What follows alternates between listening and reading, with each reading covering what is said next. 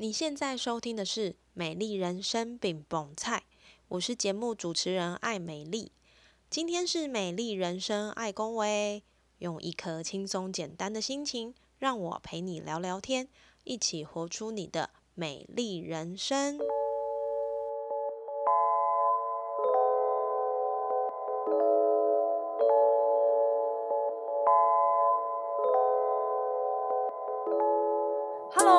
收听《美丽人生爱公维》，我是节目主持人艾美丽。这几年台湾的音乐产业百花齐放，有一个音乐类型更是缤纷到不行。这种音乐类型是 Hip Hop 嘻哈，但不要以为它只能又又又，其实很多时候嘻哈音乐反映的是一种认真的态度。透过 rap 文字的呈现，搭配节奏感，再搭配一段令人印象深刻的音乐，就是一个好的呈现。啊，我讲那么多，你觉得很难吗？如果你觉得很难，那有人可以教你把这些东西如何组合在一起，那是不是就会简单多了呢？今天的来宾，他把想说的事情用 rap 跟大家分享，他也用 rap 去影响许多社服单位的孩子，让传统枯燥乏味的教育宣导变得更加的有趣。他也透过玩具的分享，让偏乡的孩子不会因为城乡差距而少掉玩玩具的机会。让我们来欢迎这位会玩又认真的高手海龙王。呃，先邀请海龙王来帮我们介绍一下你自己，好不好？好，哎、大家好，我叫志云，然后大家 AKM CY，然后在那个小朋友跟小朋友互动的名字都叫海龙王，大家小朋友都叫我海龙王。是。对，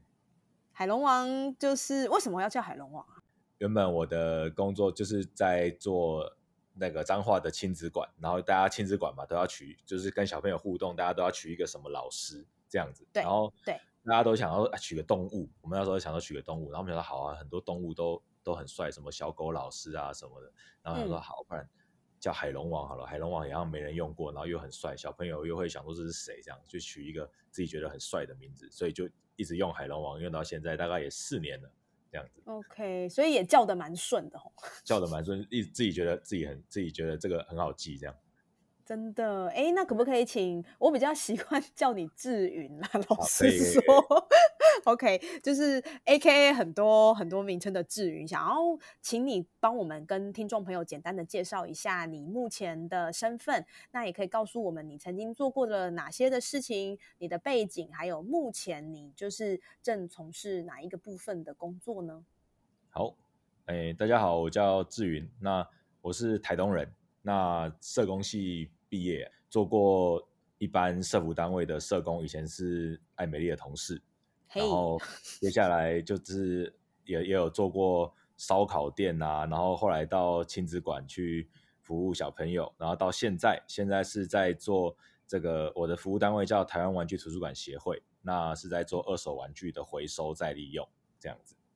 哇，这个感觉很丰富诶，但是其实这个范畴好像都彼此之间有一点点的关联性，对不对？对，因为就是呃，应该说社工的个工作，我一直觉得就是跟人相处，其实嗯各种跟人相处的工作，我觉得都蛮不排斥的这样子。OK，哎，那我想问一下，刚刚海龙王自己都有提到说你自己的背景是社工嘛？那你觉得你的社工背景跟刚刚一开始在节目开场我有提到你在 rap 的部分是很有兴趣，也有一些呃作品的产出。你觉得社工背景跟 rap 的结合，对你在不同的工作场合有没有什么样的影响或帮助呢？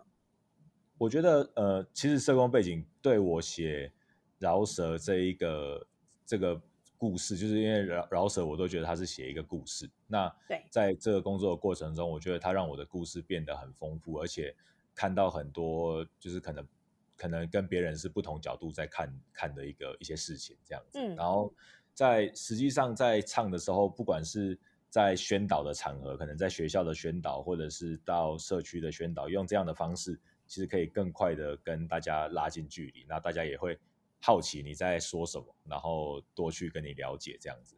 其实这是蛮蛮有亮点的一个技能诶、我觉得，因为如果我我要听那个上面的老师教育宣导什么样的事情，基本上我就是在那边睡啊，反正就四十分钟就睡给你看这样子。对。可是 可是如果有有一个亮点，这个亮点不管是音乐也好，或者是 rap 也好，还是说是一个视觉上的亮点，我觉得都会让呃这个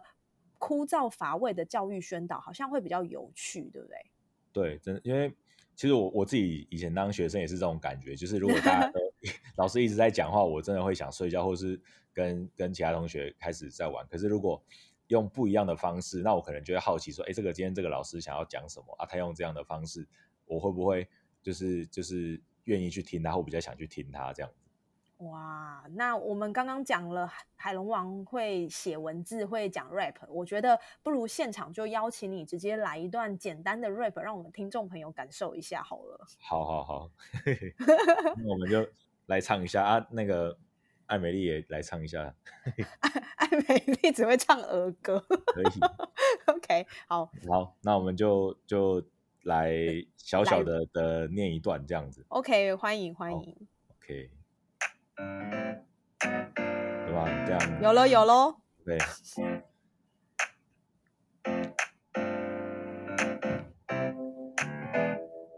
紧张哎，在这种就是线上跟大家相会，这样是第一次有这种感觉吗？对，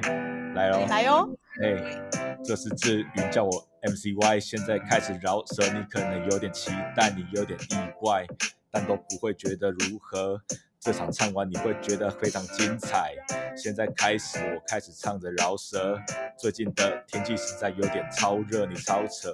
现在开始准备唱，现在开始准备晃，现在开始准备来。现在这个电台对我太给力，我们主持人你一定叫他爱美丽。现在还有。还有主持人是海龙王，今天一起加入这里，这是这里，加入你的听觉，你的耳朵。现在被我入侵，被我入侵的时候，你一定觉得超嗨。现在开始唱完，你一定觉得精彩。哎，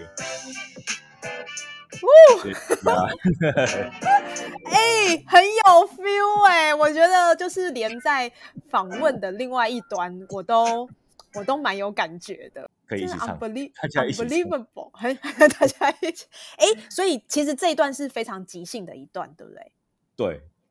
才就是我，我就在边唱边想等下要讲什么东西。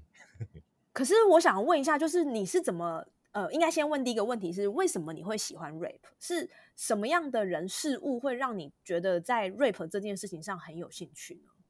我我其实第一次听到饶舌的音乐念的比较快的，其实一开始是听周杰伦，就是在国小的时候，我们听周杰伦的的的专辑，然后就哎呦，他有好几段是用念的，觉得这边很帅，我就会去故意去练习这这一段这样子。对，那时候就开始对对用念的这个觉得很有趣，然后在大概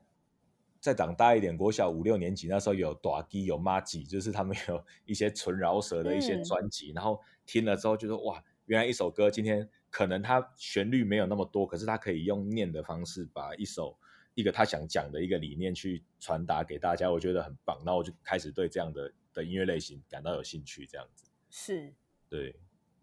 但是像刚刚这一段，其实你是就是即兴演出嘛？我有一个疑问是，你怎么能够在这么短的时间内，然后把你看到或者是你感受到的内容组合成这一段文字？这是第一个问题。然后再就是因为它是很即兴的东西，你怎么让它就是韵可以压得这么顺啊？因为呃，像我自己也会做填词或者是写词的动作，但是我觉得这对我来说真的很困难，因为比如说，可能我们要想词，要想很多意境啊，或者是不要讲，不要单讲意境好了。有的时候这句话跟下面那一句话，我们念起来要顺，可能它就会有一个韵脚的关联性。那当这个韵脚，比如说呃买呃 i 好了，i 这个韵脚跟呃 o 这个韵脚，很明显它就是两个不一样的韵脚。那你要把它组合在一起，很奇怪。可是刚刚在这段你的即兴 rap 里面，其实我我是没有特别去去抓说它到底是什么样的韵脚。可是我觉得听起来就是很舒服哎。就是呃，如果如果是以即兴的话，因为其实呃，我们平常在写写饶舌歌词的话，就会自己会去练习不同的词，然后大概它大概可以对到什么样的韵脚，就是你平平常想到的，然后就会。呃，像像我举个例子好了，对了，就会嗯做功课，就是像你今天在路上可能好，可能看到白云好了，白云，然后我就会想说，那我如果今天写到白云，我会想要我想要两个字都押韵，我想要怎么押？对，对然后我就会就会可能开始练习，可能白云，然后就会呃彩裙，就是 i 跟晕嘛，u i 跟 n 这样就会去哦押一些韵。像刚刚我我我有一个写呃呃这个电台太给力，主持人叫艾美丽，就是我我我就会会去想说，今天我我想要讲到艾美丽，那我要怎么跟这三个字有有关联的押韵，而且我希望它是有意义的哦这样子。对对对。那表示你平常就要做功课，对不对？就是像我我知道今天可能今天可能会讲到讲到艾美丽，那我觉得那时候就有去想说，那艾美丽可以押什么韵？那可能太给力、太诡异，就是对对对，才才给你，就是就会开始有一些不同的一些韵脚开始出来这样子。哇，真是太酷了！哎，这样真的很厉害，而且就是我觉得那个反应要很好之外，其实你对时事也是要很有关系关心，对不对？就是一些比较接近大家比较时事的梗啊，就是可能会稍微就是平常可能当个乡民这样去 去应该玩什么这样子，大概了解一下。而且学生啦，因为如果我们主要讲的对象是学生的话，就会大概去了解一下现在学生可能都听什么歌，或者是在看什么东西，看哪一些 YouTube 或什么这样子。哦，哎，那我想要就是顺便问一下，现在的学生到底在流行什么东西？我觉得这个其实呃，因为我们听众朋友可能蛮多都是跟我们现在的年纪差不多，就是七年七八年级生。嗯嗯嗯，那他们可能离孩子们的国中甚至高中还是国小，其实都有一点远了。那你可不可以就你的服务经验来告诉我们，现在的小孩到底流行什么？好，现在最常啊，就是现在我我最最常见到就是小朋友，他们他们听音乐都都都的平台大部分会就是抖音啊，从抖音那边哦，真的哦开，始，就是抖音的歌啊，或者是呃一些影片啊，一些影片的梗，或 YouTube，YouTube 其实它跟我们看的也也有一些重复啦。嗯，其其实原原本我以为会差距很远，可是也有一些重复，像我们可能有的人会看老高跟小莫，那甚至是反正我很闲，然后就是一些或者是木曜四，其实其实小朋友也都看。嗯，对对对，其实其实这些梗他们都都可以知道。然后像现在抖音前阵子很红是那个 BBQ 了，然后他们也也都有在听这样。哦，哎，这个 真的离我有一点遥远。可是反而大学生大学生，我觉得他们更酷。我刚好这个礼拜一去跟大学生聊天，然后对他们在听的反而是老歌哦，到民歌那一种哦，就是嗯哼施孝荣的的那个。哎，忘记有一首叫什么了，然后木棉道啊，或者什么，就是他们 都有，反而是在听那个时候，然后还合唱黄以玲的啊，所以就是他们 现在大学生是在唱这个哦。这样的画面就是听起来好有冲突感哦。对对对对对，就跟我想象的哎又不太一样，就是又跟国小、国中那个比较比较听抖音的那个状态又不太一样，这样就就蛮蛮酷的。对，哇，所以其实对你来说，就是什么样的东西都可以是你创作 rap 的元素，对不对？都哎可以，都是都是一个故事啊，因为每个人每件事，我觉得都是一个一个故事这样。那那我想再问一下海龙王，就是呃，在你创作的这样的过程里里面，你有没有什么让你觉得印象比较深刻？呃，因为你有提到你就是经历，你就是可能生活中经历了一些事情，也许是你日常生活吃饭的事情，那也有嗯可能是你在过去社工服务的经验当中，也有遇到一些呃比较特殊的状况，让你印象深刻。那我想要问的是说，在你创作的这些素材或者是创作的作品里面，有没有什么故事是真的让你到现在想起来，你都觉得哦，就是很有感触，然后让你让你想用 rap 把它标记起来，这样子？有有有一个有一首到现在，我我觉得我我还是会在表演的时候，我觉得如果可以，我会坚持要唱的一首歌这样子。是，这首歌叫这首歌的歌名叫做《回报》，就是就是那那一首歌的背景是这样，也跟大家稍微稍微解释一下这首歌。它是我有一阵子也我就做社工的服务嘛，然后在做那个独居老人送餐，那时候嗯在、在做这个服务，然后有我们送餐都会排路线，然后就是我都会把一一个阿嬷，她排在每一个每天的最后一个最后一个点，然后这个阿妈是有失智症的阿妈，所以我们去送餐的时候都要跟这位阿妈说，呃，这一餐是吃中午的还是吃晚餐，因为要提醒嗯她要吃药。然后嗯虽然我每天跟她见面，可是每次去她的第一句话都会问我说：“哎，李启相这样子。”那我我就有一次我也是好笑好笑，就是跟他讲说：“我我是李定啦这样子。”结果他阿妈说：“ 好小。”我说：“哎呦，李爸爸这样子。”然后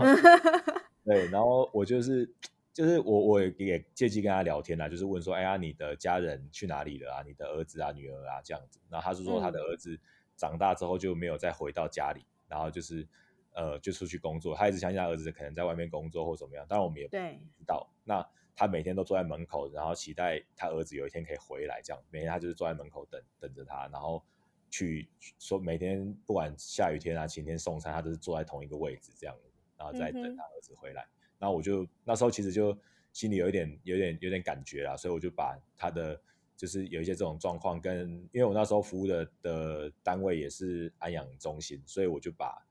这个这位阿妈的的故事，这个状况，然后跟爱在安养中心的一些看见，把它写成写成一首歌，这样子，这首回报，这样，这首歌是让我最到现在都还就是蛮难忘。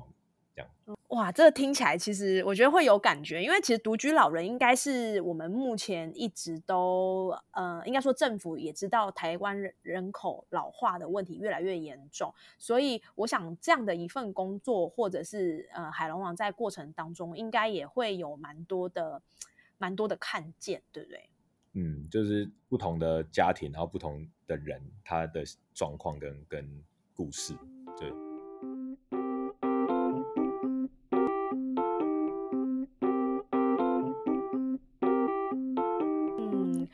我想问一下海龙王，因为你刚刚其实我们一直有提到说你的背景其实是社工嘛，那就我所知，其实你也服务了很多不一样的对象，包含就是刚刚讲的独居老人，然后其实你也有服务呃性侵害的被害者，对不对？对对对。然后后来一直到你现在有到呃，应该说后来你有到亲子馆，然后一直到现在也会到这个不同的。单位，比如说偏乡去做一些服务的进行。那我想要问一下，你觉得对你来说，这些服务对象跟你在应该说，你有最喜最想要服务的对象们嘛？这是第一个问题。那第二个问题就是说，你觉得这些服务对象他们在你看到这些故事，你有对你来说，对你个人来说，你有没有什么样的被这些呃服务的议题给影响到你的看法？嗯，像像第一个，我我觉得这些服务对象每一个都我觉得都很独特啦。然后在我最呃印印象深刻，一定是我那时候就是做性侵害被害人服务的时候，因为每一个都是一个案件嘛，可能要对在法院，可能要在家里，可能甚至到学校这样子。那嗯，后来到亲子馆跟现在做玩具的服务，那就是做比较。一次的服务量都会比较多，就是可能是一群人，或是社区，不管是小孩，甚至到社区的长辈，都是我的服务对象。这样，我觉得我自己蛮没有局限的，我觉得我都可以，因为我我就很喜欢跟人家讲话，所以只要 有有人来，我都会就是去跟他们聊天，然后去交朋友。我就觉得，我我我一直觉得社工，你说多专业嘛？可是我觉得那就是一个跟人相处的一一一个一件事情啊，就是你只要。愿意用，就是愿意用心跟人家相处，你可以得到的资讯，或是你可以了解的的服务方式，就会相对多这样子。对，因为你本身就喜欢跟人接触，对不对？对对对。那现在海龙网的工作是透过玩具去不同的单位里面做宣导跟服务，然后甚至你也会办一些玩具维修的工作坊，让爸爸妈妈来参与。那我想要问一个问题，就是说在感觉起来，这些在你的经验里面看起来好像跟之前都没有什么样的连接的关系。那你用什么样的方式去把它连在一起，而且连的，就是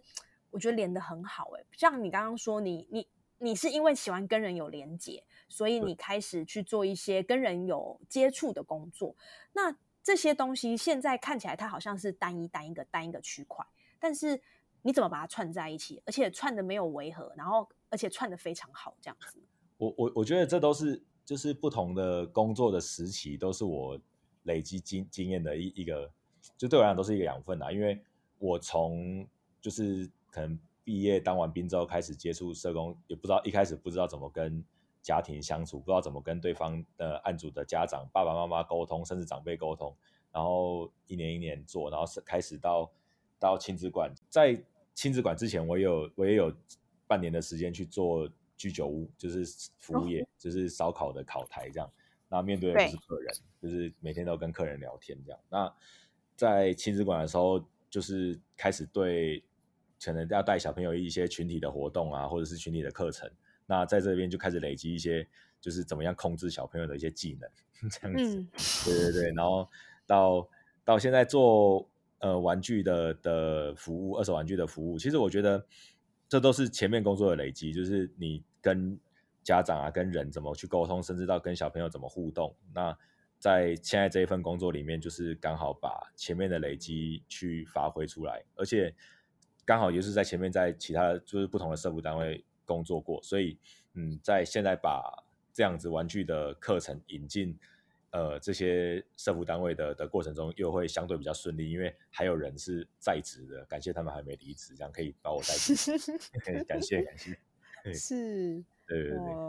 那你觉得你你喜欢跟人接触啊，跟你的成长背景有没有关系？呃，是你的成长背景，比如说你的家庭，让家庭就是一个很很让你可以勇敢去表达自己，勇敢去跟别人说你想法的场域，还是说其实你们家里呃在这个部分就是让你比较没有办法说，导致你需要 向外说，去满足你想要跟人接触的这样的一个起心动念呢？哦，我我觉得这跟这跟我妈带给我的影响很大，因为我我就是像像我我就是单亲嘛，就我妈我妈照顾我到长大这样子。那我妈的职业是做那个就是男士的服装的的，就是卖卖男装卖衣服对对对。那小时候就常常在店里帮忙，就是跟跟妈妈在店里混啊混整天这样，然后看看看我妈怎么跟客人聊天啊，或者是怎么跟客人介绍，然后就加减会学，然后也。练习开口，其实我记得我到国小的的时期，整个国小时期我是还不太敢跟就是不认识的人说话。可是后来因为可能开始要帮忙帮忙家里，然后就可以开始尝试跟陌生人去主动去介绍啊，去聊天这样子，就慢慢开始练习。然后到最后可能也因为喜欢唱饶舌的关系，可能有就是可能在上台啊唱歌，或者是跟同学分享，或者甚至是到一些。地方表演，那这无形中累积自己自己的胆量啊，让脸皮就越来越厚，这样 就是可以主动去找人家聊天。所以，呃，在家里的生意，就是家里的事业，其实也是提供你一个呃可以让人接触的养分，让你就比较不会这么的害怕，或者是比较可以勇敢的去跟人沟通。家里的这样的一个环境也是很大的因素，对不对？对对，而且就是我妈一直。就是跟着我讲说，就是要要有礼貌，不然讲话。呃，刚刚有提到，就是其实呃，海龙王的家乡在台东，然后你现在工作的地地方在西半部。对，那你会有想要就是呃，有朝一日就是回到台东去服务你的家乡嘛？我会这样问，是因为呃，我知道刚刚。海龙王有提到你做了很多很多的累积，然后其实，在无形当中累积了很多很多的人脉。那像你在规划你自己呃人生的过程当中，你有想过说这个部分你在接下来的生涯发展里面，你想要往什么方向走吗？我我觉得回到台东一直是我的规划里里面的一一个很重要的一个部分，就是对我我一直很希望说。在就是在外县市可能看的的看见啊的累积，可以把这些想法或资源带回去到到自己的家乡。那不管是服务什么样的对象，我觉得都好。就是把把一些我们现在可能在，我觉得我们在在西半部可能有些时候会很觉得很很轻易或是很简单可以取得的资源，可是其实在台东可能不见得那么方便。那我觉得可以把我们的方做事的方式，或者是我们的一些呃。一些一些想法、一些理念，就是把它带回去分享给给台东的呃大家一起去玩一件事情啊。对我来讲是这样。哎，那我想问一下啊，因为其实就我所知，你应该大学到到现在其实都在西半部嘛，对不对？对对。那你觉得东部跟西部真的有很明显的城乡差距吗？我会这样问，是因为我我觉得有点矛盾啦，哈，就是说。其实我很爱去东部，因为我觉得东部对于西半部来讲，它就是一个呃把脚步缓下来的一个空间。可是相对对很放松的一个对，没错。可是其实呃，我们也会，我相信年轻人也会面临到一个比较现实的问题，就是就业这个问题。第一个是我想问，台东的就业状况真的？真的跟我们想象中有很大的落差吗？因为我看台东市其实很很发达，这是第一个。对。然后再来就是说，呃，越来越多的年轻人其实他们也有回到台东，不要说回，应该说他们也去了台东，他们开始去开了一些，比如说菜单料理的餐厅，或者是说他们开了一些呃很有台东特色的咖啡厅。那你觉得他们的这些呃举举家东迁，或者是他们这样的？动他们这样的呃做事，他们这样的思考方式、行为，是不是其实也可以降低一些城乡差距的这个差异呢？我我觉得，我觉得一定是因为，就是不管是台东呃长大的小朋友到外地去读书，或者是工作后回到家乡，或甚至是呃可能原他原本是在外县市长大，可是他愿意到台东来去发展，我觉得都是会给台东很多的刺激，就是。呃，不管是其实其实真的，不管是大人啊，因为小朋友也可以感觉到。因为就举个最最最现实的例子啊，其实我们台东以前饮料店超少的，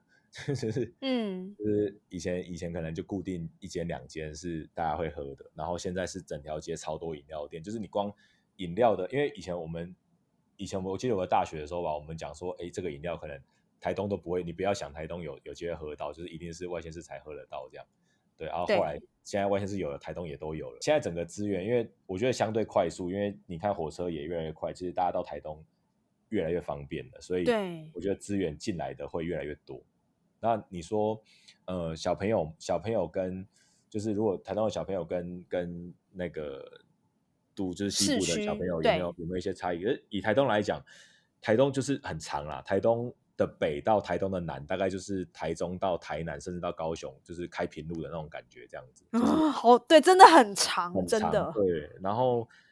呃，可能有些有些我们说他可能长在读国小的时候，是可能他是他可能全校是在全校的人数大概是二十几人、三十人，是全校一个班可能两到三个人这样子。嗯，然后他到国中，因为台东如果要读国中，就要到市区嘛。台东的市区，然后一个学校可能就一两千人，就开始你要接受跟大家的的相处，那时候就会开始感觉到有一点点的差异，就是可能原本原本在自己的可能是不同的不不是市区的小朋友，他就会就哎到市区可能有一些要适应的，那甚至到我们到外县市，像我到时候是到台中读书，就是我我我从我国小到。到高中都是在台中的市区读书，可是其实我到台中之后发现还是有很大的差异，就是跟大家的，就是大家可能玩啊，或者是玩乐的选择，甚至是呃交通的方式，都是我要适应的地方。这样子，你觉得你那时候适应最最困难的事情是什么？我那时候适应最困难的应该是就是夜晚还有一些娱乐，不然因为。晚上就睡觉了。我们 到高中真的晚上，因为台中在晚上，我们那时候不知道去哪里，然后晚上就真的就睡觉了。可是其实到外面才发现，哦，原来夜晚这么的欢乐，就是有很多的选择 这样子。对，讲的讲的蛮实在的。很多人要适，这个也是要适应的一个部分。所以其实其实你也是花了很长的时间在这些适应上，然后也让。其实我我应该这样说，我对海龙王的认识呢，就是我觉得他有蛮多的细腻的想法。虽然他本人看起来 就是大喇喇，然后有点怪。一开始认识他的时候，因为就是他他呃，大家听他的声音，就是他他长得很高。海龙王，我第一次我第一次认识他的时候，我觉得这个人呃有一点怪。那这个怪呢，不是说是那种很毛手毛脚那种怪，就是我觉得他。他很大只，然后，但是他完全不会因为他大只让你跟他有距离感，反而是他就是在任何事情上他都非常的贴心。这种这种不能叫做怪啦，就是说有一种违和感。所以呢，因为那时候我们两个是同事嘛，那他算是办公室里面唯一的男性，所以老实说，其实有海龙王在，我觉得非常的安心。然后因为他身材也也比较壮硕一点，所以我觉得只要他在我就觉得安心啊。然后呢，人家都说就是社服单位的男生算是很很奇葩的一个。一个物种，所以呢，我们有很多的重物。我必须老实说，我只要看到海龙王在，我就知道，嗯，这一趟我应该不用搬了。但是自从他离开我们工作环境之后，我们的单位就再也没有男生了嘛。我就觉得，哦，真的很怀念那个时候有一个有一个很像大树一样的人在办公室去照顾我们。然后他又就是他又很很好催，就是很好叫，很好叫他去干嘛，他几乎不太会拒绝。所以我觉得那个时候可以跟海龙王当同事，我真的觉得蛮开心。我是觉得，就是我们那时候就是有机会可以当过同事，我真的觉得很幸运，因为大部分都是社服背景、社工背景，然后就那时候有时候都觉得哎想法都很比较比较单一，可是今天来了一个哎不一样背景的的朋友，我觉得很开心这样，而且就可以每天。每天捉弄大家，真的就嘻嘻哈哈啦。然后对，然后他就会海龙王就会跟你讲话的时候，然后就突然来一个来一个 rap 这样子，我就觉得这人真的很好笑哎，就是吵吵大家。对，然后他也海龙王也很爱运动，然后也很积极的尝试不一样的运动，所以我觉得海龙王的人生经验，我觉得是非常非常丰富的。那。到节目的尾声，其实我们都要惯例的来问一个问题，就是刚刚其实海龙王在呃访谈的过程，你有提到很多你的想法，然后影响你的生命经验的事情，或者是说你在你未来的蓝图里面有一个是你想要的方式，就是你希望你可以把一些能量、一些累积带回台东。所以我想要问，就是你觉得你的美丽人生是长什么样子？你觉得？现在的你是不是正走在你的美丽人生上呢？嗯，我我觉得，我觉得我的美丽人生是一直在做我觉得有趣的事情，而且就是因为我做每一件事情都是一个选择嘛，就是我们我们要要可能我要转换工作，甚至是我要转换之后的现实，那对我来讲都是一个选择。可是我觉得我都会提醒我自己，说我不要去后悔，就是。我做了这个决定，我就让我就把这个决定做到好，就是不要再去回想说啊，我是不是应该要选择别种选择这样。我我就一直跟我自己这样这么说。那我现在的状况，我觉得他对我未来的的可能，我想要回到台东做的事，我觉得这也是一个累积。那目前我做玩具二手玩具的服务，我也持续的，就是把我现在有的资源，然后常常的在。回到台东办活动，或者是跟台东的单位有一些合作，就是慢慢的可以把这些资源，把它让它在台东变成是比较普及、比较可以被大家看见的。那在之后，如果我选择要回去台东的时候，大家都对我们可能已经有一定的认识，那这也是一个未来对我自己的一个一个助力，我觉得。所以其实你已经在铺路了，对不对？对，在铺路，就是开开始慢慢的、慢慢的铺之后可以。可以回去做些什么好玩的事情的的这条路，这样。哇，很期待未来你到台东的发展，因为我觉得，嗯，海龙王就是一个有趣的人，就像他自己讲的，他觉得好玩还要有趣，所以跟他一起共事，或者是听他的 rap，还是呃跟他一起运动，其实我觉得都会感受到他让这件事情变得好玩，而且有趣，他才会做。如果不好玩、不有趣，其实是看不到他的身影的。对，不好不好玩，我就会懒惰。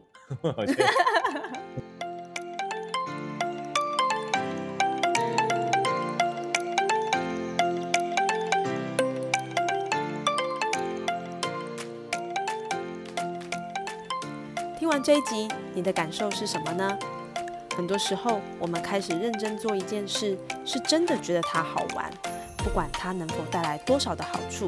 至少你在一开始会觉得有趣，你会想要继续做下去。当这份热情能够发挥在你的工作、你的斜杠，它都有机会持续不断的累积能量，发挥创意。就像海龙王，社服单位的压力与生命故事不断在工作中交错，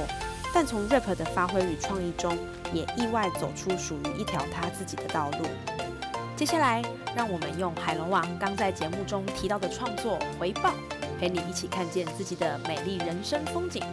美丽人生，爱恭维，我们下次见。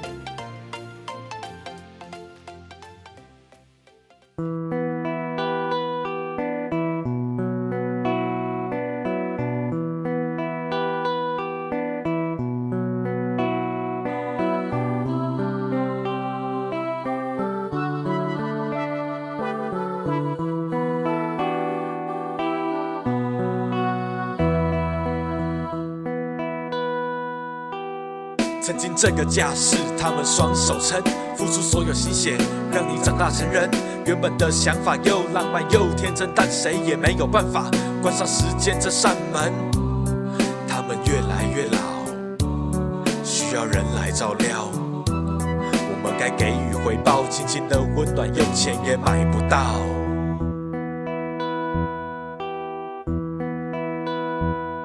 妈妈拼尽全力下，汗水和泪水交织在脸庞，和爸爸手握着手脸上的笑容。因为你的出现，让生命变得不同。这天起，你变成了生活的重心，就算再忙，也第一个想到你。开始上学，不管狂风或暴雨准时出现，就怕找不到人。你焦虑，曾经着急，在你发烧时，因为你调皮，在学校找老师，甚至帮你打理生活大小事，只希望你能够长大成熟懂事。曾经这个家是他们双手撑，付出所有心血，让你长大成人。原本的想法又浪漫又天真，但谁也没有办法关上时间这扇门。他们越来越老，需要人来照料。我们该给予回报，亲情的温暖，用钱也买不到。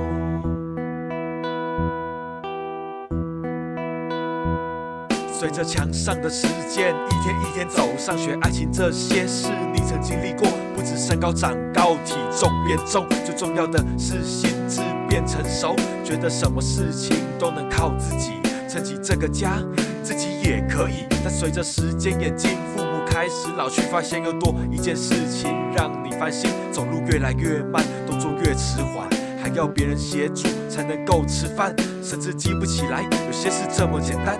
的表情渐渐变得不耐烦。曾经这个家是他们双手撑，付出所有心血，让你长大成人。原本的想法又浪漫又天真，但谁也没有办法关上时间这扇门。他们越来越老，需要人来照料。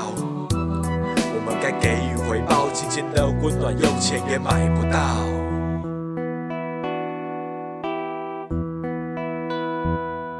到有一天，你看他们说，这些日子来，你认真想过，找了很多，发现有个地方不错，在那应该能够过更好的生活。这时他们的心情像玻璃摔落地，没想到做这决定的人会是你。随着大门关上，默默离去，你的背影，孤独生活开始，只剩下照片来回忆身体的状况，开始每况愈下，整天躺在床上，越来越不健康，但还是撑着身体。拐杖吃力的拿，期待有天能够和你一起回家。曾经这个家是他们双手撑，付出所有心血，让你长大成人。原本的想法又浪漫又天真，但谁也没有办法关上时间这扇门。